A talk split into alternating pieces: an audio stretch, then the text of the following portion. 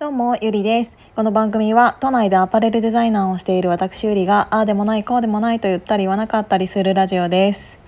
あのね、昨日に引き続き、あの、自分のこれからの人生について すごい悩んでるんだけど、あー、どうしよう、なんかもう、私あの本当に小学生の時からアパレルデザイナーになるって決めていてそのまま大人になり専門学校に入ってそのまま本当にデザイナーになったのででデザイナーになってから17年18年目 急に目が変なになっちゃったけど に、えーと、突入しているので今まで自分のなんか職業についてここまで考えたことがなかったんですよ。もう迷わなすぎてここまで来てしまったしデザイナーという職業に対してはうんと揺るぎなかったから。うん、もし転職するとしても違う会社で違うブランドをやるとかそういう意味での転職っていうのは今までも何回もしたことあったんだけど、うん、そもそものなんか今までのアパレルの在り方とこれからのアパレルの在り方を考えた時にあの転職をするにしても同じような会社に転職しちゃっていいのかなっていうのがいいのかなっていうかもう私はきっと嫌なんだろうねこんなにも言ってるってことは。ただなんかもうそれ一本で来すぎてしまったがためにあのどう他のところに転職していいかがわからないっていう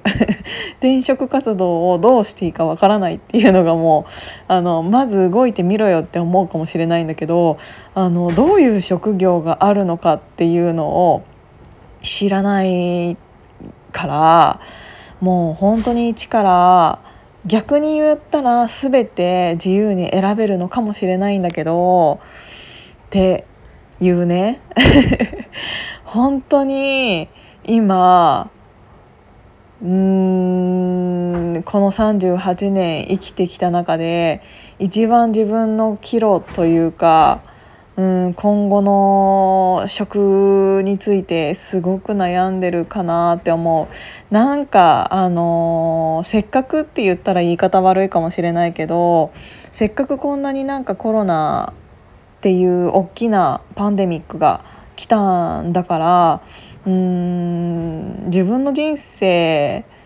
変えたいよなって思ってうんなんか私がすごいお金があってこういうことをしてみようっていううんような動きがすぐにでもできるのであればやりたいことはあるんだけど結局そういう勢いも、うん、出せるほどの経済力もないしって考えたらうんなんかそもそも住む場所もどうしようかとか。うーん。なんかせっかくこんなに借金がしやすいうーん世の中なんだからもうめちゃくちゃ借金しちゃってそのお金そのお金で何かやっててみようかなとか。うんなんか自由っちゃ自由なんだけどうーん何を悩んでるんだろう私は。おそらくお金のことなんだろうね。やりたいことがあるんだけどそのやりたいことっていうので今までお金を稼いできたことがないからお金の稼ぎ方がわからないっていう。でもだからといって今までと同じ、えーと、働き方で今までと同じようなことをするのであればお金の稼ぎ方はわかるかもしれないけど結局今までの自分から抜け出せないままうーんまた同じ職同じっていうか似たような職業についてってなってしまうのが嫌だから抜け出したいのにじゃあ抜け出すってなった時に今までとは全然違う方向でに舵を切るってなった時のマネタイズ方法がわからないっていうもうこの年齢にもなって新しいことを今からしたいって思うと。あちょっとてんちゃんがごめんねなんか一人で喋ってると思われてんだろうな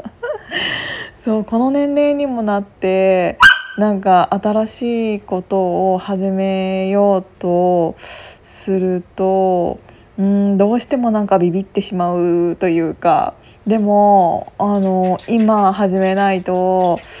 うん新しいことなんてこれから先も自分で、あのー、何かにチャレンジすることなんてこのチャンスを逃したらできないと思うしとか思ったらうーん もう本当に本当にどうしようっていう感じ、はあ、こんなにもなんか職業に悩んだことないな。でもなんか一つずつ少しずつ自分のやりたいことをしていくためにはやっぱりある程度のお金というかうん一本うんメインになる職っていうのはついた方がいいんだろうなって思いながらでもそんな中途半端で新しいことなんてできないよなとか思ったりっていう本当にただの私の悩みのラジオでした。もうなんか皆さんは今まであのの人生の中でねすごい大きい転職ってしたことありますか？例えば全然違うお医者さんお医者さんだったのにもかかわらず今は農業をやっているとかなんかもう全然職が違うぐらい職が違うっていうかもう人生変わるぐらい生きていく場所も変わるぐらい変わ何か変えたことってあるかな？うんなんか